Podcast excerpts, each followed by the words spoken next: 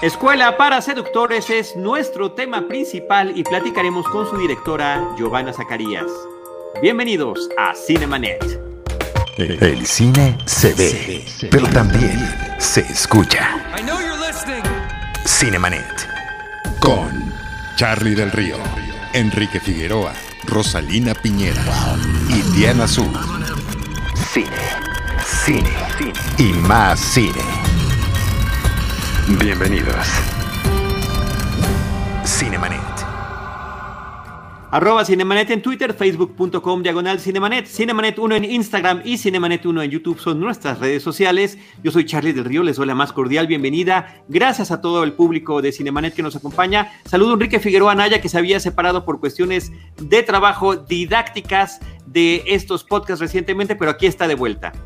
Mi estimado Charlie, amigos de Cinemanet, muy contento de estar de regreso aquí en casa. Sí, ahí formando dos públicos del mañana, bueno, los públicos de hoy y los públicos de mañana. Eh, muchas gracias a todos los chicos que se han inscrito a estos talleres. Seguramente ya hemos tenido también nuevos escuchas por acá, Charlie y muy contentos, Enrique, de que podamos darle la bienvenida a nuestro espacio por primera ocasión en los casi 15 años de trayectoria de Cinemanet, eh, como realizadora a Giovanna Zacarías, una presencia importantísima, constante en lo que tiene que ver con el cine mexicano de este siglo XXI. Eh, compartiendo créditos con otros histriones del cine nacional, participando en largometrajes, cortometrajes, televisión, proyectos ambiciosos de televisión, producciones extranjeras y eh, ahora estrenándose como realizadora, como directora de un largometraje que se llama Escuela para Seductores. Giovanna Zacarías, qué gusto tenerte con nosotros. Hola Charlie, hola Enrique, ¿cómo están? Muchas gracias. Pues nosotros, en verdad, muy contentos eh, de poderte tener aquí. Eh, quisiera yo darte un antecedente de lo que es este podcast, donde semanalmente platicábamos cuando había cartelera semanal, que ya estamos a punto de regresar a esos estrenos. Justamente tu película será una de las que inaugure este regreso progresivo. Eh, gradual que vamos a ir teniendo, pero bueno, nosotros nos dedicamos a platicar de la cartera semanal, recomendaciones de plataformas y una parte fundamental que hemos tenido ha sido las charlas, las pláticas con los realizadores del cine mexicano que nos han tocado. Tuvimos la fortuna en algún momento de tener a Jaime Humberto Hermosillo, voy a hablar de directores tuyos, a Julián Hernández, con quien trabajas mucho, a Roberto Fiesco, con quien trabajas mucho, Roberto, Julián, em, Emilio Portes, con quien también has trabajado, son clientes frecuentes de nosotros, porque afortunadamente han tenido como realizadores esta constancia con estrenos comerciales en su eh, trayectoria. Eh, Carlos Carrera, eh, Roberto Springal, y, bueno, tenerte a ti es un lujo. Alejandro Springal. Alejandro, muchas gracias. Perdón, se me van las cabras con tantos nombres pero también eh, platicar un poquito, Giovanna, de esta situación donde eh, a través del trabajo histriónico, yo sé que tú bailas y que también haces teatro, nosotros somos de cine y ahí es donde te conocemos y ahí es donde te hemos visto. Eh, existen muchos actores o actrices que se han dedicado a dirigir. Clint Eastwood, Mel Gibson, Ben Affleck, George Clooney, Jodie Foster, Sofía Coppola, Julie Delpy, Angelina Jolie, Drew Barrymore, entre muchas otras qué sorpresa tan grata que en nuestro cine mexicano tengamos eh, tu participación también detrás de las cámaras. Ya te habíamos visto hace unos años con el estupendo cortometraje que es Ramona, pero ahora con este largo que se llama Escuela para Seductores. Sí, me tardé, ¿verdad? No, no, no, había prisa, realmente no, no, es lo, no es lo convencional. Así que, pues, enhorabuena. Sí, la verdad es que lo que le pasó a Ramona fue una cosa inesperada fue realmente como mi primer acercamiento a la dirección. Quería ver si yo tenía la capacidad para dirigir eh, en el cine. Salió algo que no me imaginé entre los premios y la aceptación de la gente y todo. Y luego eh, empecé a dirigir televisión en TV Azteca, dirigí un año, unitarios en TV Azteca. Y luego llegaron los productores Jimena Argüelles y Arturo González Alonso a ofrecerme Escuela para Seductores.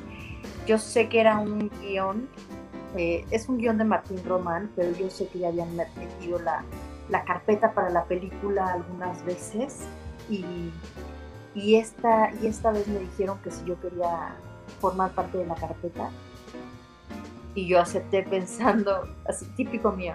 Ay, la van a aventar, la van a meter y no va a pasar nada y no importa, ¿no? Y salió.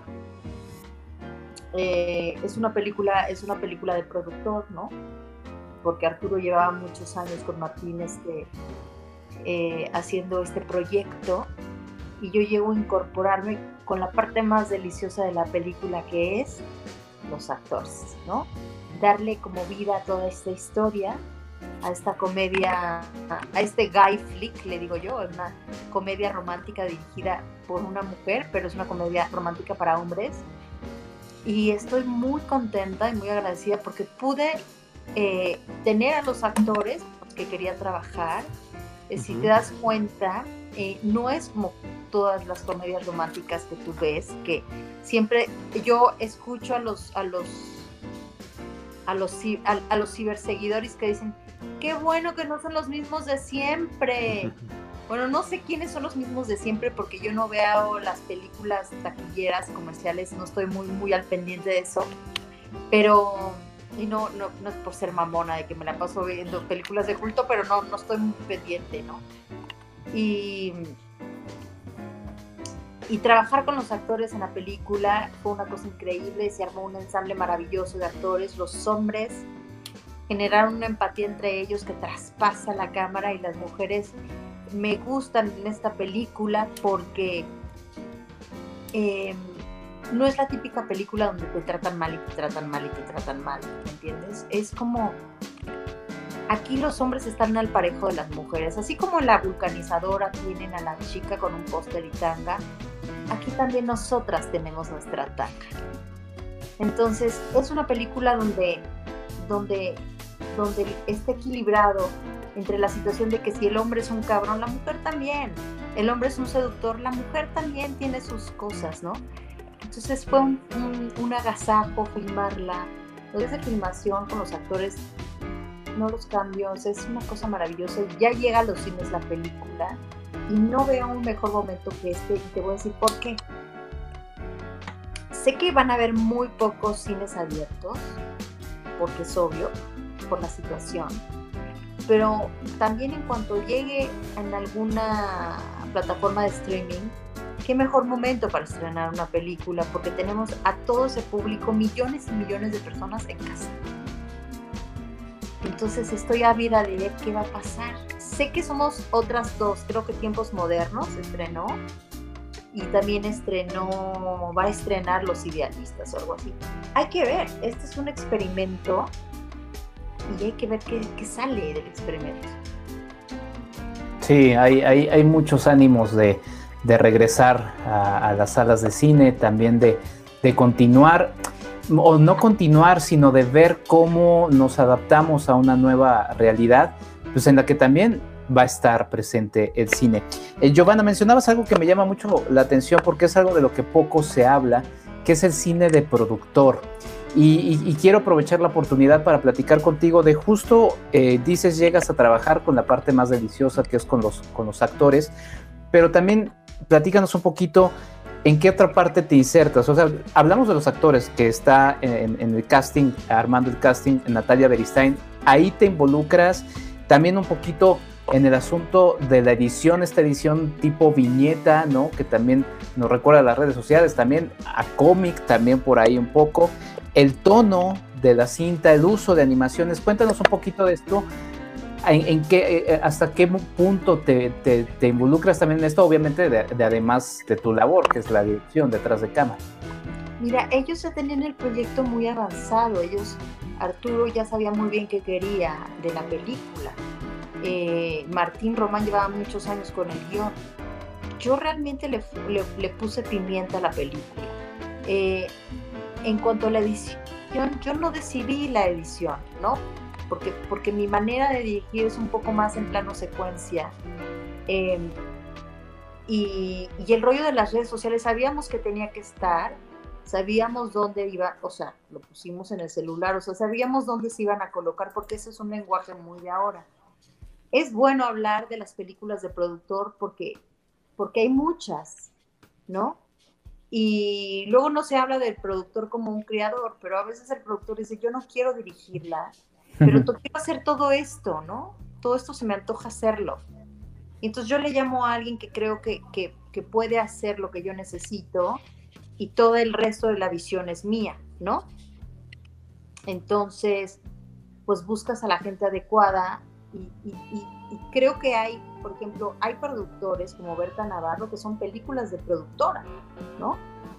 Eh, Berta es una, es una productora que cuando escuchas el nombre Berta Navarro sabes que hay un sello de calidad, sabes como con qué target de película te vas a encontrar, o sea, literal que donde manda el productor no gobierna el director, ¿no?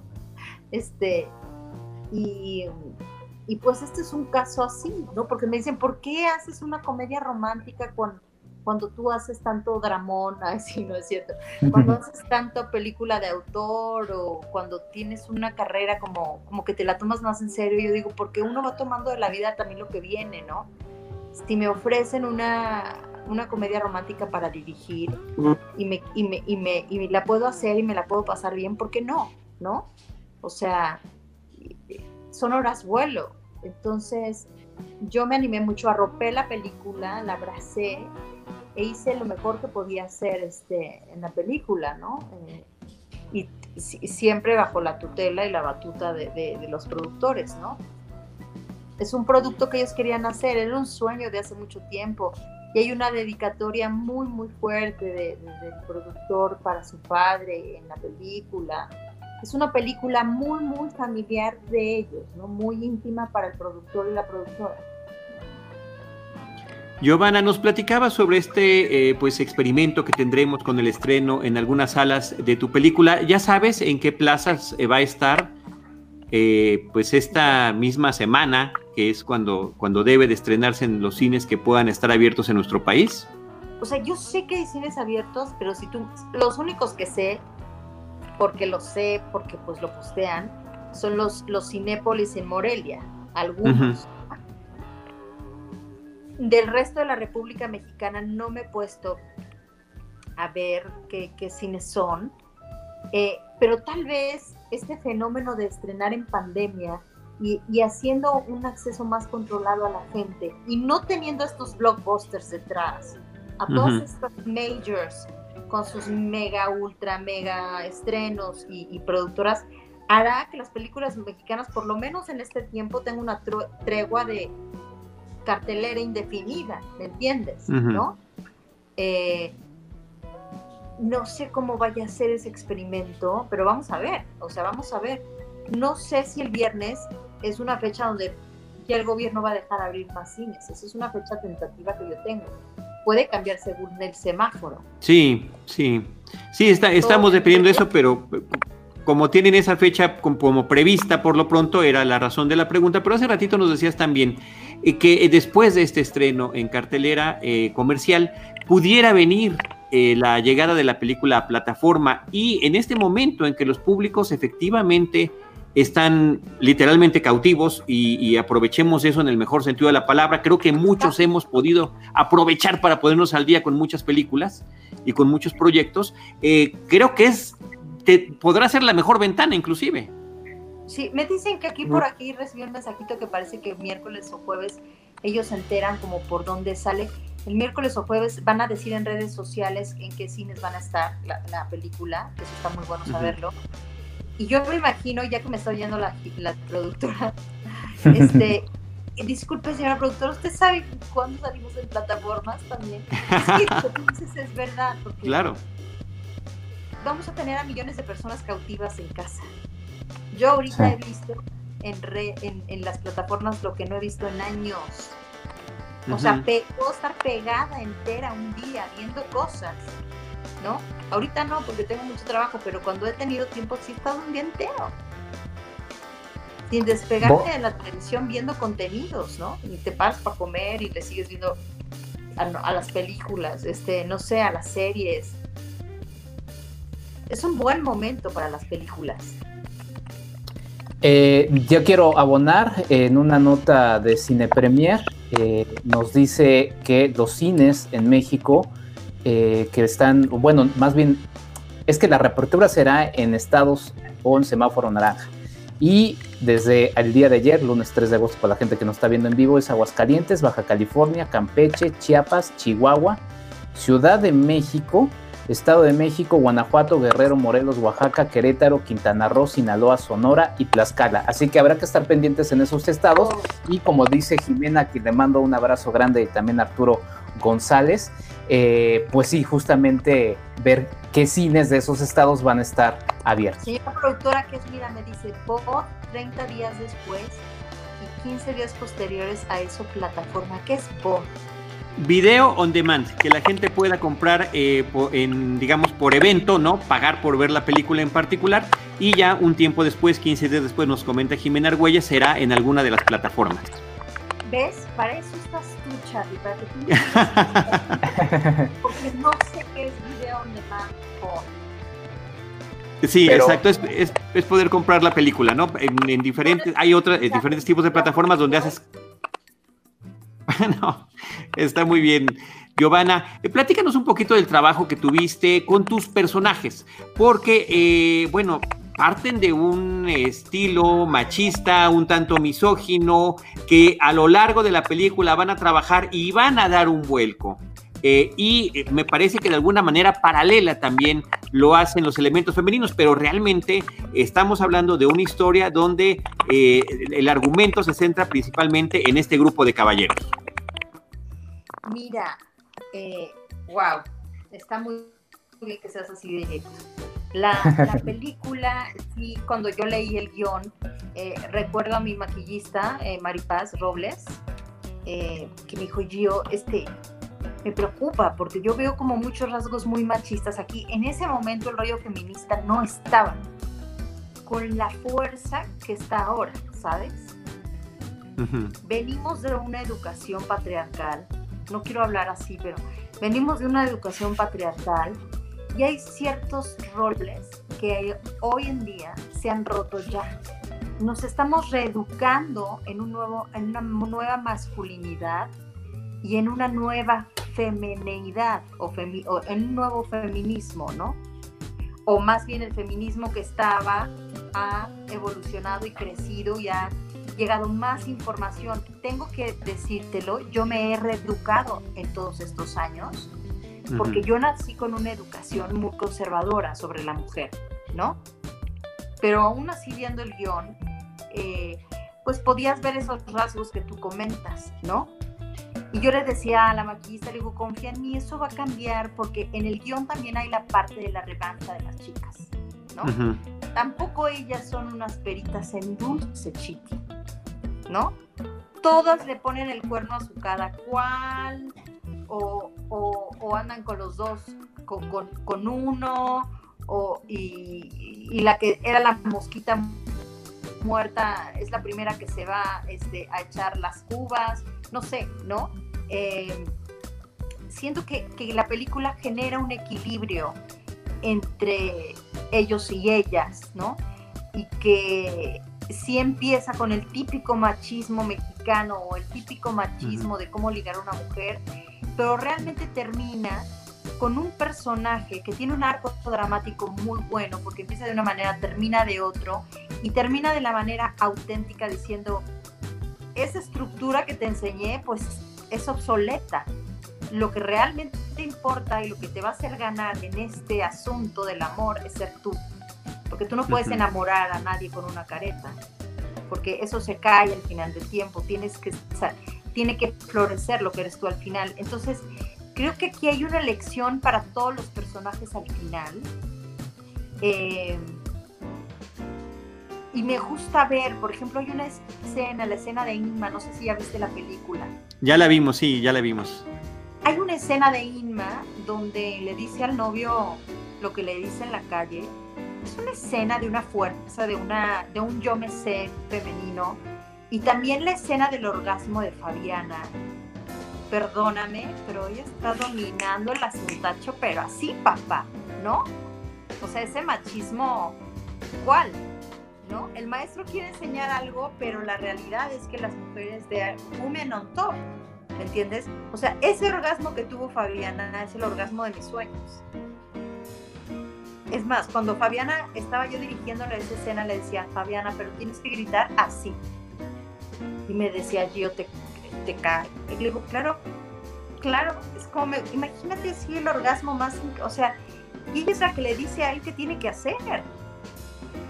¿No? Entonces, eso de que la escuela para seductores, porque ellos pues sí aprenden o empiezan de una forma, pero, pero en realidad eh, ellas son las que llevan la batuta del asunto, ¿no? Entonces, sí, yo creo que yo sublimé un poco de mis deseos escondidos. la escena, la escena de la calle con Inma, la escena del orgasmo con Fabiana, la escena del orgasmo con Fabiana me parece una escena para dejar en el cine nacional eh, como, como escena de algo, ¿no? Además Fabiana llevaba mucho tiempo que no hacía cine y me parece que, es una gran actriz. Eh, ella se ganó un Ariel por, por Rito Terminal, ¿no? Y, y, esta película que habla de tantos prejuicios y todo, por ejemplo, cuando Fabiana llegó al casting, hizo un casting estupendo, ¿no? Eh, creo que, que, los directores, y hablo por mí, pues tenemos que trabajar más para, para, con nuestros actores para llegar a lo que queremos, ¿no? No solamente que nos lleguen y nos traigan a quien es para que haga como, como de él mismo en la película, ¿no? Y yo creo que yo pude conseguir muchas cosas de mis actores en esta película. Holten está estupendo. Eh, Guillermo Villegas, es que todos están muy bien, todos tienen momentos muy, muy, muy buenos en la película. Y creo que, que no, que el machismo se borra con el empoderamiento de las mujeres en la película. O sea, una chava gritando así en un hotel a las escaleras son güey. No voy a decir que no puedo espolear la peli. Sí, y no fue la única, además. No, y se lo ponen como campeón. Entonces, eh, no sé, o sea, creo que hay muchas maneras de contar a William Shakespeare. Y este, esta escuela para seductores es nuestra visión de cómo, de cómo encontrar el amor. Eh, saludos a Fabiana Perzaval, que ahí nos está poniendo unos mensajes. Agradecemos que también esté al pendiente de este programa. Nosotros, por nuestra parte, Giovanna, no vamos a ver los mariscos igual después de la película. Creo que en el momento en el que abran los restaurantes. ¿Qué tal? Sí, por supuesto que sí. Desde luego que sí. de decirme. No, no, no, no sabes el día de la escena de los ostiones. La escena de los ostiones cuando Holten la hace, ese día era una carcajada. Por eso te digo que, que, la rosadera de esta película es que no está el actor famoso que tenía que estar para hacer taquilla, sino están los actores que tenían que estar. Y esa es la parte que a mí me tocaba, ¿no? Eh, por ahí también está, está Arturo González, a quien le mandamos también un abrazo. Y eh, por ahí Fabiana puso pues, en, letras el orgasmo, pero pues le hace falta más, más signos de admiración a, los que puso, porque sí fue realmente estruendoso. Eh, Giovanna, tenemos mucho todavía que queremos platicar y yo te quiero lanzar tres preguntas sobre la peli. Una, grabar en el centro histórico de la ciudad, esa, ese, esa calle de madera que añoramos cruzar, caminar, ¿no? Eh, veo también por ahí el nombre de Mauricio Argüelles, productor de, eh, eh, bueno, y actor también de Rebelión de los Godines. No sé si se aprovechó un poquito ese, ese momento para grabar en esa parte tan complicada de la ciudad. Y luego un salto, que no voy a decir nada más, sucede al final, un salto, cómo se graba esa escena del salto. Y pues la elección de una canción de un músico que no, no sé bueno, eso quizás es para los productores, a ver si ahí lo contestan Jimena y Arturo en el chat, cómo consiguieron ese tema de eh, pues, el rey de la canción. Pues voy a empezar por la primera pregunta que fue. Por cierto, es agua, ¿eh? porque me están diciendo ahí que no esté bebiendo en cámara, pero es agua. Esto es un programa familiar, chicos, pero bueno. Voy a empezar con la calle de Madero. Este, yo quería eh, ver que él era un completo seductor y, siempre he querido filmar en las calles del centro, la verdad, pero sobre todo me gusta cuando están así como digo, el semáforo, porque en el semáforo pasa todo, ¿no? Sí. Entonces, y se me va a acabar la batería y me voy a conectar acá. Y entonces quería filmar esa película eh, haciendo un homenaje a, a esta película de Alex de la Iglesia que se llama El crimen perfecto con mi adorado amigo Guillermo Toledo. Y entonces dije, esto es un seductor total, ¿no? Este, ya de plano te encuentras a la que sea y es tuya, así, aunque sea dos segundos. Entonces ese es un homenaje a Alex de la Iglesia en esa película que me gustó muchísimo cuando la vi. Eh, y la película tiene muchos homenajes a muchas películas, ¿no? Quien diga que no tiene referentes para filmar sus películas, pues qué mentiroso, porque todos agarramos inspiración de películas de todo el mundo, ¿no? Eh, la escena de Madero es una de ellas. Luego, el salto del paracaídas, pues lo decidieron los productores. Yo también, o sea, me contaron la, anécdota para el final y me, me, pareció muy, muy buena. Luego, ¿cómo la filmamos? Pues te voy a decir. Se les puso unas cámaras a ellos en el, en el tiquitri trucutru. y el pobre de Juan Ugarte que se tiró dos veces, pobrecito, iba a guacarear. Es que esto está, está, está, está cañón, ¿eh? eso de tirarse del avión. A mí me lo ofreció el productor y yo dije, yo no. necesito estar en la tierra, enterita. Este, yo no, gracias. ¿Y cuál fue la otra pregunta? Eh, pues la, la, la, la, canción del príncipe de la canción que ya nos, eh, nos pone por ah, ahí Jimena Argüelles. Pero ahorita nos cuentas, nos dice que Rosluy Ventura, la supervisora musical, estuvo ahí metida. Pues yo, yo no sé si es la supervisora musical, pero yo lo único que sí sé es que a todos nos gusta José José.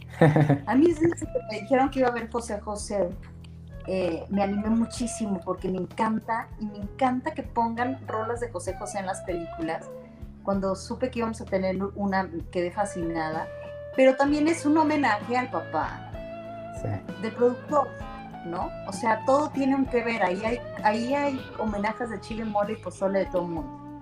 Y entonces me parece que es un muy lindo homenaje. También tenemos a la mamá del productor, ¿eh?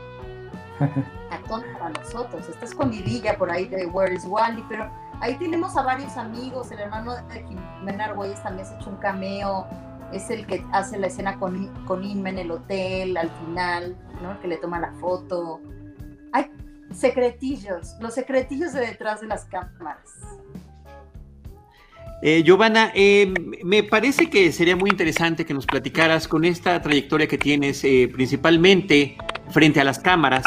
¿En qué momento decides que quieres incursionar también detrás de ellas y hacer este eh, este paso, este brinco, donde no dejas de actuar, por supuesto, ahí siguen, tenemos películas muy recientes tuyas, estás nominada al Ariel por la película de Sonora, eh, recibiste un reconocimiento Ariel también por tu cortometraje Ramona, que me parece que es un trabajo formidable, precioso. ¿De dónde viene esta inquietud para, para decir, después de haber trabajado con tanta gente nacional y extranjera en la dirección, decir, yo quiero lanzarme también a ese ruedo? por osadía, de verdad. Este, yo quiero, yo tengo muy, muy definido desde que soy una niña, no es de ahora, desde que era niña, eh, me imaginaba como la doña María Félix o como Dolores del Río, como Katy Jurado o como mi, o como Columba Domínguez, eh, haciendo cine, comer cine, vivir cine, eh, vivir del cine, dormir cine, morir en el cine, adelante, atrás, donde fuera. Y entonces decidí estudiar en el Centro de Capacitación Cinematográfica para aprender a hacer más cosas. No soy una persona que se lance al ruido sin haber estudiado antes. Entonces hice mi examen al CCC, me admitieron. Eh, hace poco me dijeron cómo, cómo pude filmar una película o cómo pude hacer Ramona es claro, en el CCC te dan, el primer año de guionismo te dan tronco común con dirección. Tienes un año de dirección.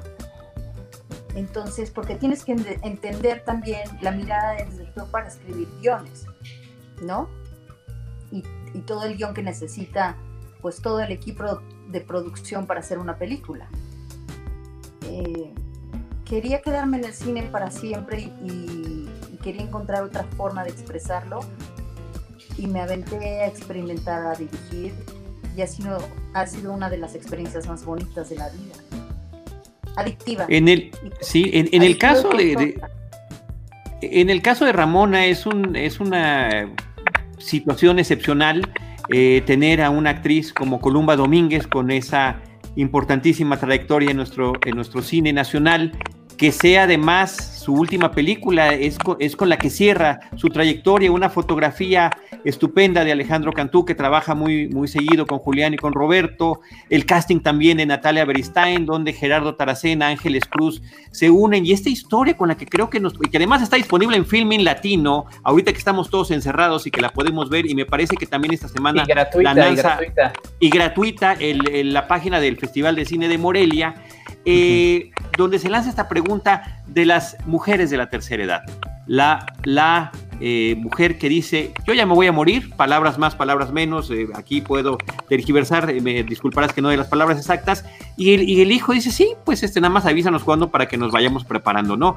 ¿Y qué es lo que sucede alrededor de ella? Me parece que es una historia entrañable la que manejas, el, el guion es tuyo y de Ana Díaz Esma. Sí, eh, eh, conocí a Ana Díaz Esmas en un, Ana, Ana Díaz Esma en un baño de vapor. Ella odia que yo diga eso. Cuéntanos más, por favor. Pero la conocí en un baño de vapor, es cierto, en el gimnasio. Y, y, me regaló un libro de cuentos que ya tenía ella, estaba la vieja Ramona. Yo le dije, oye, yo lo quiero adaptar para meterlo a corto del cine. Quedamos seleccionadas y eh, creo que no me di cuenta de lo que iba a hacer hasta que ya después lo hice, porque decirle a Columba Domínguez que va a filmar una comedia negra, ¿no? Uh -huh. Una cosa rarísima, ella nunca había hecho ese género. Y luego osar dirigir a Columba Domínguez, creo que todo fue tan rápido que no me di cuenta de lo que estaba haciendo y qué bueno que no me di cuenta porque hubiera estado aterrada y no lo hubiera hecho nunca. Entonces es mejor así, así se dan las cosas. Eh, la producción la hizo mi, mi mejor amigo, mi, mi, maestro, ¿no? Y, y me, solo lo que hizo fue prestarme a su grupo de gente, ¿no?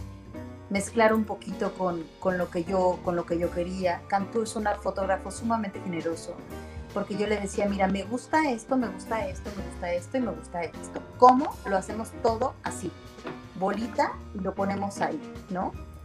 Y él me ayudó muchísimo a encontrar eh, entre los dos referentes y cosas así. Yo le pasaba los míos, él me daba los de él y luego me decía, qué bueno trabajar contigo porque yo llego con los directores y luego, o sea, no saben qué quieren. Tú sabes qué quieres, ¿no?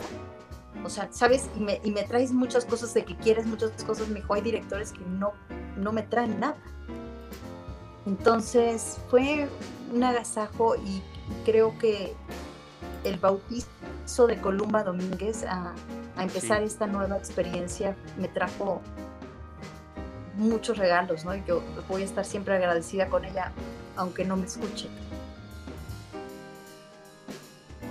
Eh, no ya lo mencionaba por ahí Charlie del Río, también.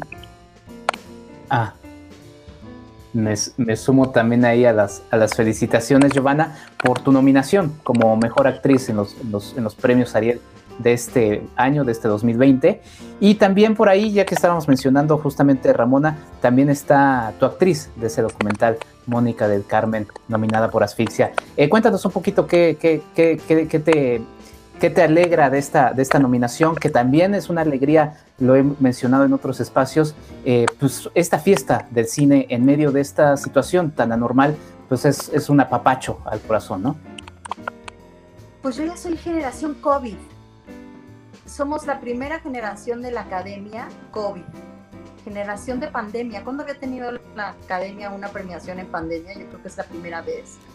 En estas circunstancias, con todos estos accesorios digitales que nos van a permitir hacer la ceremonia por Zoom, eh, claro que tengo a Mónica del Carmen en, Ramón y mi Mónica del Carmen está este, nominada por Asfixia estoy muy orgullosa de ella porque hizo un trabajo espectacular en la película. Yo se lo dije después de que vi la película de Kenia Márquez, que ella estaba de, divina. Y este, todas somos la del vestido de novia.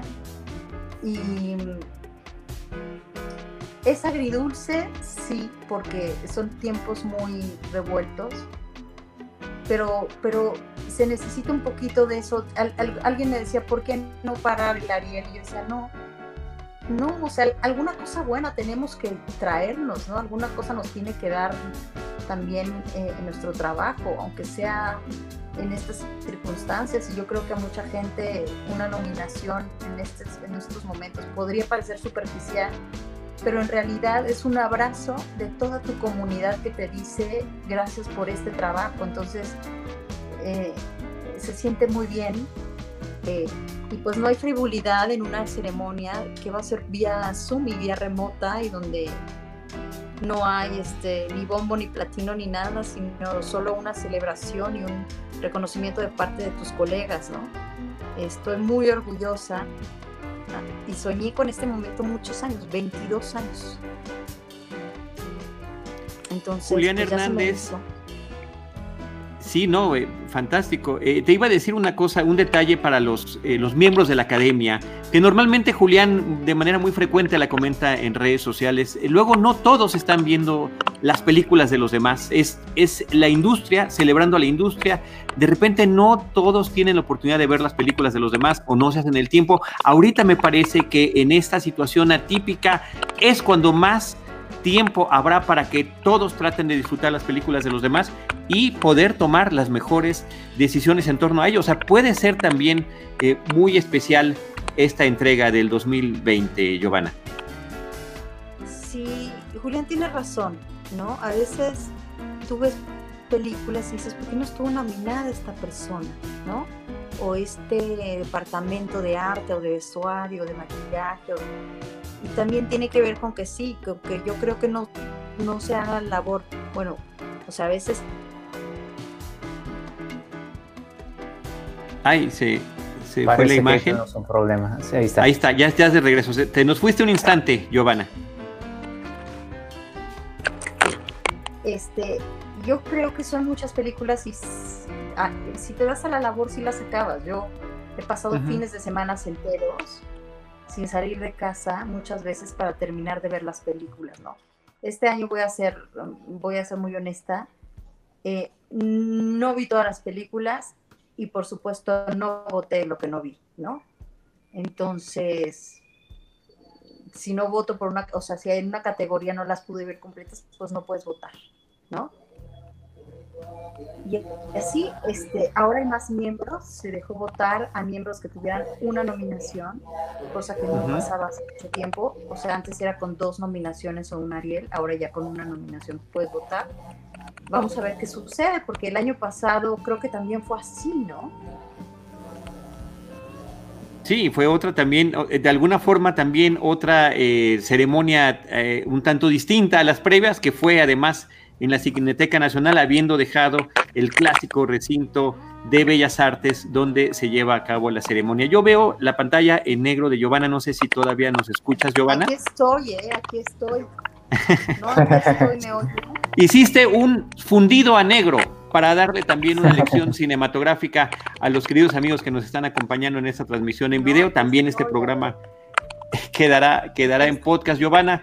Y, y déjame decirte, ¿sí? ¿Ya volvió o no he vuelto?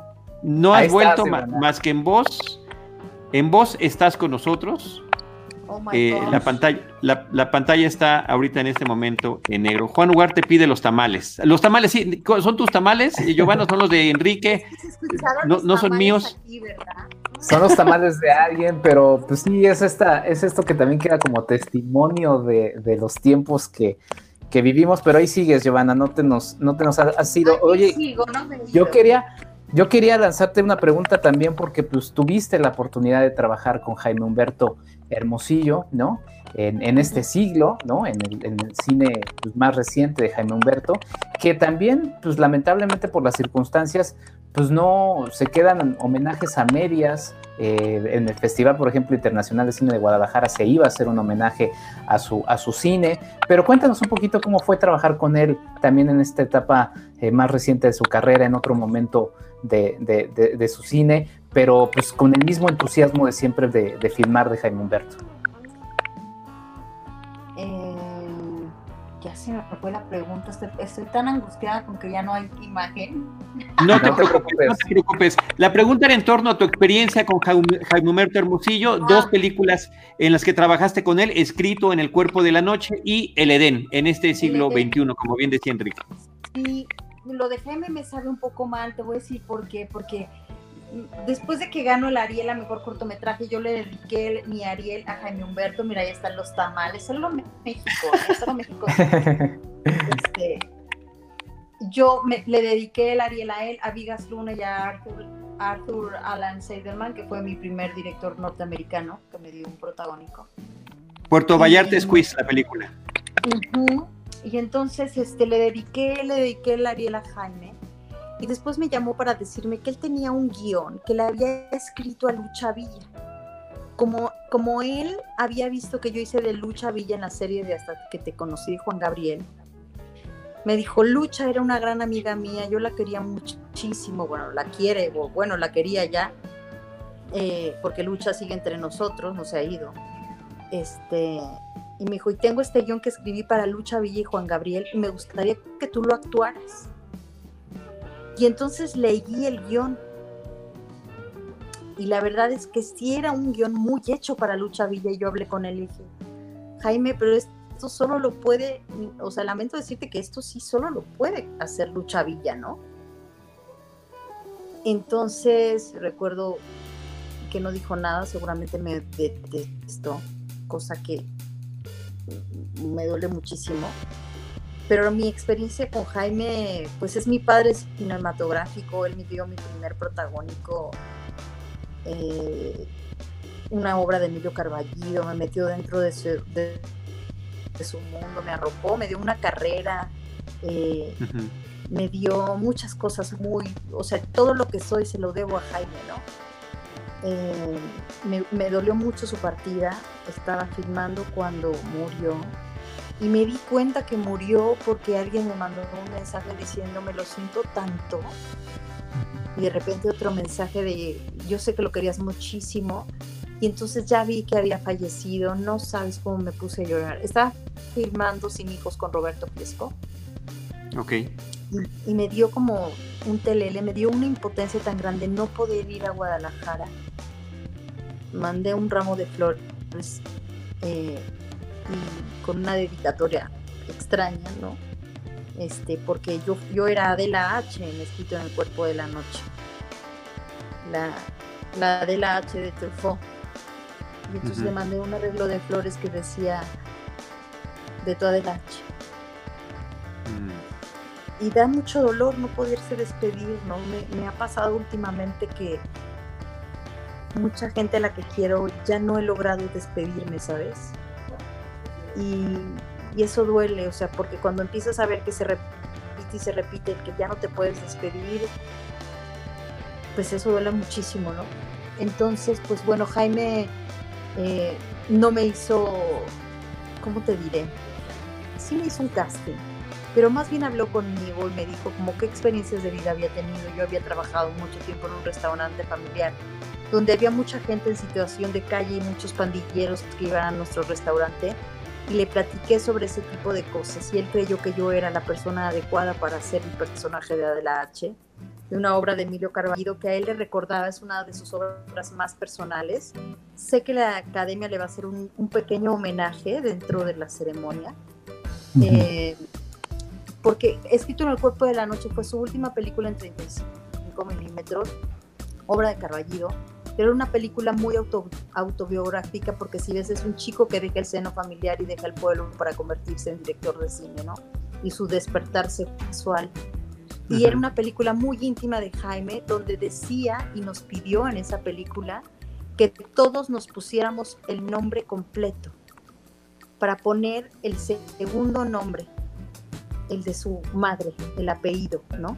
Siempre había usado Jaime Humberto Hermosillo pero no había puesto el nombre de la madre, que él pensaba que era, que era, era lo justo. Y era un homenaje a las madres y era una de las películas más íntimas de Jaime, es alguien que no sabe, porque es una película de Jaime muy dulce.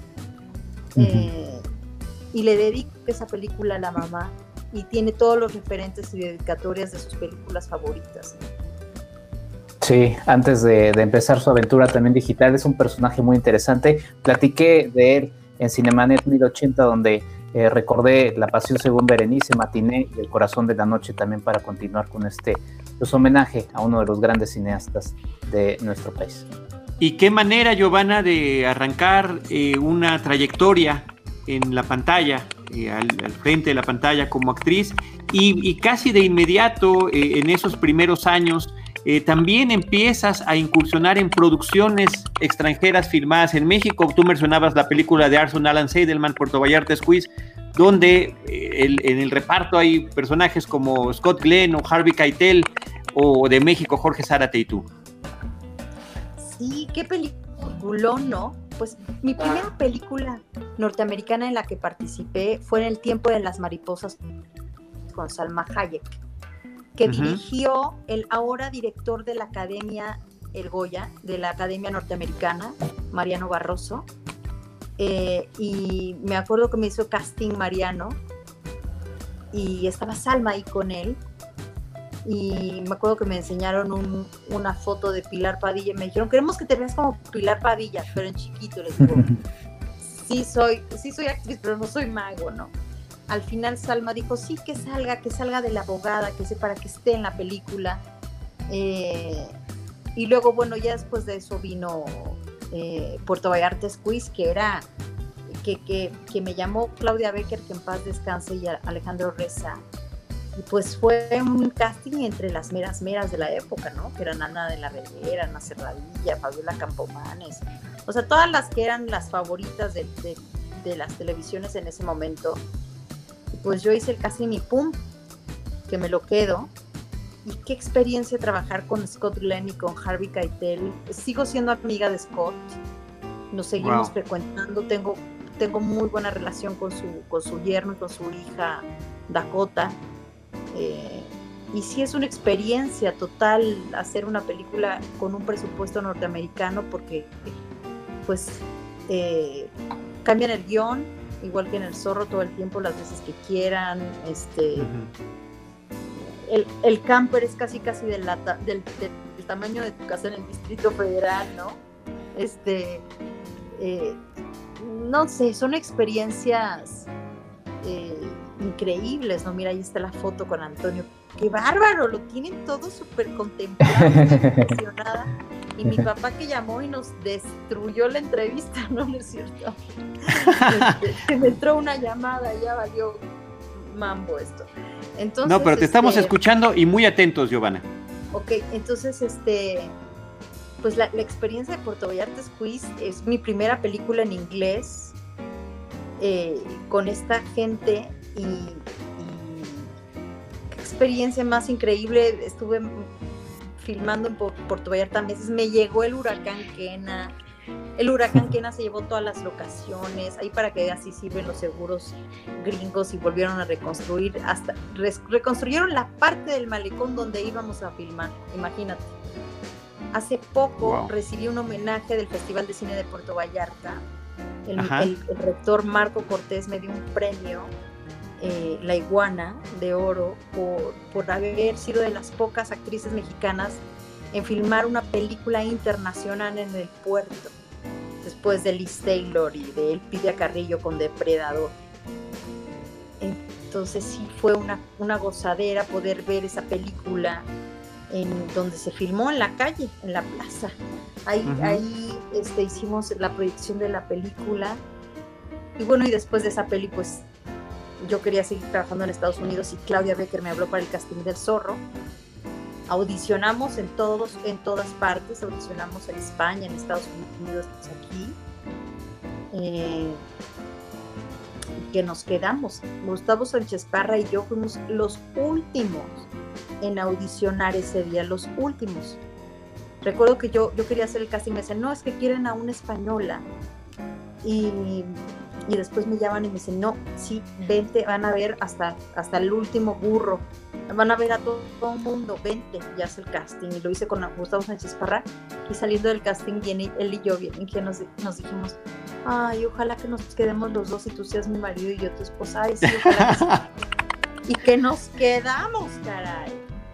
Trabajar con Antonio de verdad ha sido una de las experiencias más bonitas de la vida porque yo veo a Antonio Banderas en la calle. Cuando estudiaba en el CCC fueron los príncipes de Asturias, a los aquellos príncipes de Asturias al, al Centro Nacional de las Artes. Y Pedro Armendáriz, que en paz descanse, hijo, los llevó a dar un tour y yo estaba en los pasillos del CCC, del Centro Nacional, y Antonio pasó y le dije, ¿qué onda contigo, Antonio? ¿Qué haces aquí? Bueno, volteó, me dio un abrazo. ¿Qué haces aquí? Le dijo, ¿qué estudio? Estoy estudiando ahora cine. Yolanda, aquí está Giovanna. Yolanda es su asistente de toda la vida. No, no, no, una experiencia con un equipo de actores mexicanos, este, los gringos, ver a Rufus Sewell, este, Antonio, la Catarina, todos, todos. Era una experiencia increíble. Jugar con 120 millones de dólares de, de, juguetitos es una cosa de verdad te sientes súper poderoso, con razón luego los actores gringos después de que, hacen películas de Marvel ya hasta se parecen a los, sus personajes porque pues, con tanta cosa que te ponen, que te embarran y que te ponen a hacer y que te entrenan para hacer, te empiezas a sentir súper poderoso. Giovanna, eh, de, que, no lo sientas de esa manera, ¿no? El poder de una producción de ese tamaño. Quiero comentarte, compartirte que en, aquella filmación me tocó visitar el set en San Luis Potosí por parte de la revista Cine Premier. wow. Em, quedé, impactado por la forma en la que construyó en el pueblo, el viñedo, la hacienda donde estaban filmando. Eh, eh, estar en una conferencia de prensa donde estuvo Martin Campbell, el director, él venía justamente a dirigir lo que es la mejor película de Pierce Brosnan como, como el 007. Y, y, ver a todas estas personas, eh, incluyéndote, pues realmente fue una, una, situación muy especial. Y años después, en algún lugar, en algún evento, eh, pude saludarte y tú me, me, platicabas de esta famosa fotografía con Antonio Banderas en el caballo y fíjate que sí nos dimos a la tarea de buscarla para poder compartirla con el público. Esa fotografía que acabas de sacar es una fotografía familiar, tiene que estar marcada, mi hermano esa escena, te voy a decir algo, todas las escenas del granero de, los personajes de mí, míos y de Gustavo, el mío y el de Gustavo, eran unas escenas muy divertidas pero muy peligrosas porque estábamos rodeados de tanques de gas. si tú te das cuenta, en esta fotografía que tú enseñas de la casa, que es, mi granero de la casa, hay una grúa que carga a estar viendo todo. Ese vestido que traigo puesto es de asbesto porque si me caía el fuego encima, el asbesto ayudaba a no quemarme la piel, ¿no? Este, ensayamos muchísimo esas escenas y aún después tuve que regresar a hacerlo en green screen porque el caballo, usábamos una dimensión, una cantidad de fuego alrededor de nosotros que el caballo no podía estarse quieto para hacer las cosas delante de la cámara porque al caballo se le entrena de vía remota y obedece mediante palitos observación al entrenador que está lejos, ¿no? Eh, saltar desde el segundo piso al granero a las ancas del caballo. Y Antonio me decía, Giovanna, si, yo, si tú te caes, yo me caigo contigo.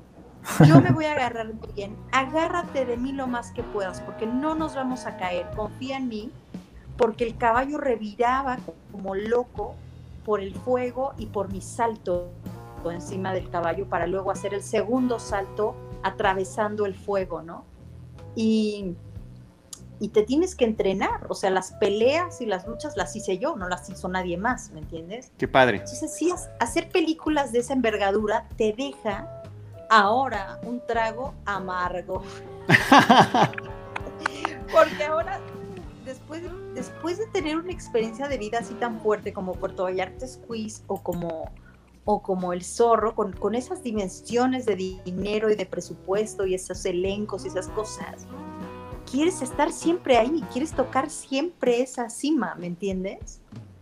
Cuando ya no lo tienes, el bajón es, ahí te cuento, está cañón. Pero aún así, con todo y los eh, recursos limitados de nuestro cine, también cuántas cosas tan interesantes has hecho. Nada más déjame decir una cosa para compartir con nuestro público. Recuerdo muy bien, para que vean la dimensión de una producción de estas. Para ese caballo, para el caballo del zorro, para el caballo de Damián Alcázar, había varios caballos para el mismo personaje. Uno era el que se paraba, uno era el que brincaba, otro el que hacía tal o cual cosa, ¿no?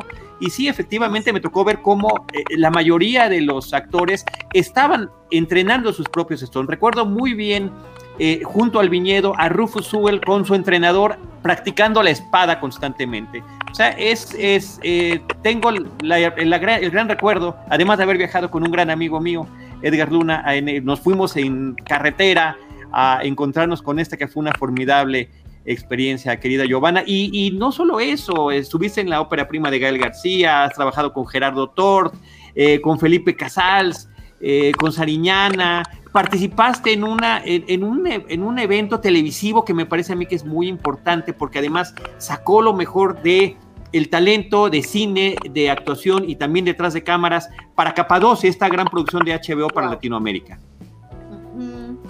Capadocia fue la primera serie que se hizo en Latinoamérica. O sea, serie como, como se hacía en el mercado norteamericano, de 13 capítulos, contando una historia muy interesante sobre la cárcel que había investigado mucho tiempo Verónica Velasco. Entonces nos llaman para esa serie, nos dan el personaje de la Psycho y fue una experiencia muy buena porque por ejemplo, yo siempre, siempre he sentido que el trabajo, yo no sé qué pasa ustedes, yo ya no tengo los tamales, pero ustedes tienen la grúa. yo tengo por aquí una patrulla. sí, si aquí suena algo también me perdonan. Y entonces, este, yo pasaba por un, por un, este, por un trance personal, por una ruptura muy, muy fuerte y Capadocia de la que todas mis compañeras, es que todas mis, compañeras, no me dejarán mentir, se quejaban amargamente de cómo vivíamos, ¿no?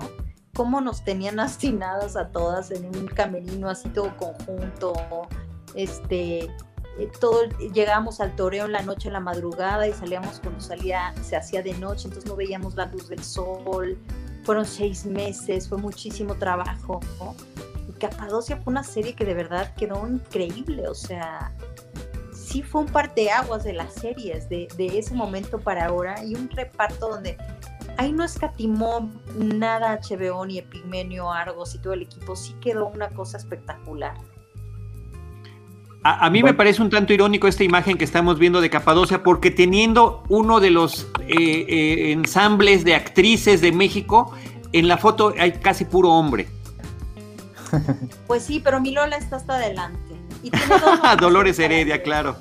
Fíjate, no, feliz... los dos nominados al Ariel de Sonora al frente de Capadocia. Eso es todo. Yo debería de haber estado ahí en medio entre el Pato Castillo y el Güero. Necesitamos hacer ese Photoshop para darle vigencia a esta foto. Tienes que darle un este Photoshop, por favor.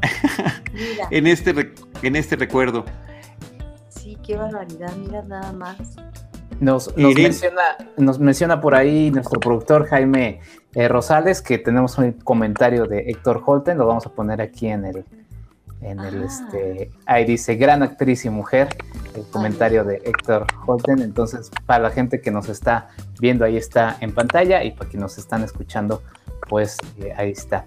Eh, Charlie, pues y bueno Giovanna, la verdad es que dices esto todo, o sea, hemos hecho este repaso por, prácticamente gran parte de tu carrera, pero yo creo que también lo que es estimulante y termina siendo muy emocionante, pues es que se estrena Escuela para Seductores, la primera película largo que, vas a, a, estrenar, de varias que seguramente vas a hacer, así que es un nuevo, un nuevo comienzo y y pues justo en estos días de, pandemia, eh, pues hay oportunidades y, pues enhorabuena que, venga el mejor de los éxitos con esta película que se estrena en cines. Estén pendientes de las redes de, a ver si las podemos poner por ahí, mi estimado Jaime, de la película, eh, para que estén pendientes de los cines en los que va a estar y de las plataformas posteriormente en las que también se va a presentar la película.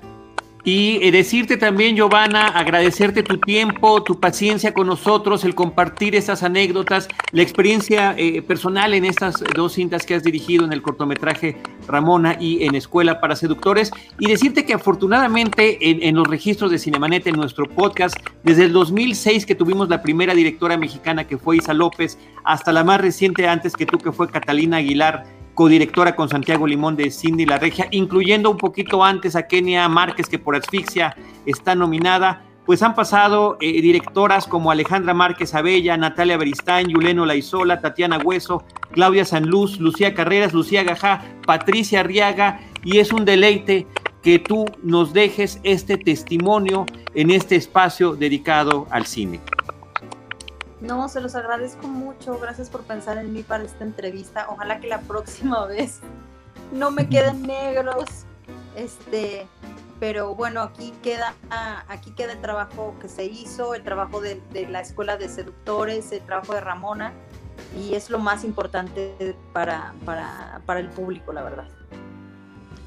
Fabiana nos manda un gracias, una delicia de entrevista, felicidades y vámonos al cine. Vámonos al cine, Giovanna. Vámonos. y mientras tanto, perdón que insista yo con el público, Filmi Latino y Morelia Film Fest tienen ahorita de manera gratuita disponible la película Ramona, que también me parece es un trabajo imprescindible, eh, que pueden ver en este cortometraje eh, dirigido por nuestra directora, actriz, eh, persona que está compartiendo con nosotros ahorita micrófonos y hace un ratito pantalla también. Giovanna Zacarías. Giovanna, muchísimas gracias. No sé si tengas algo con que lo que quiera cerrar esta charla. No, hombre, ya que ya, estoy, demasiado festejada, ya hasta me daría vergüenza de más. Estén pendientes de Seductores-MX en Twitter y Escuela para Seductores en Facebook para conocer las pantallas en las que se va a poder ver a partir de este viernes 7, eh, 7 de agosto de este extraño 2020, pero que nos sirve también para distraernos en estos días. Gracias, Giovanna. Gracias Enrique, gracias Charlie, gracias a todos mis seductores divinos, a mis actores. Son grandes chicos, esa película es suya, disfrútenla y ojalá que llegue pronto a plataformas y que la gente, que, mucha, que gente al más número de personas posibles.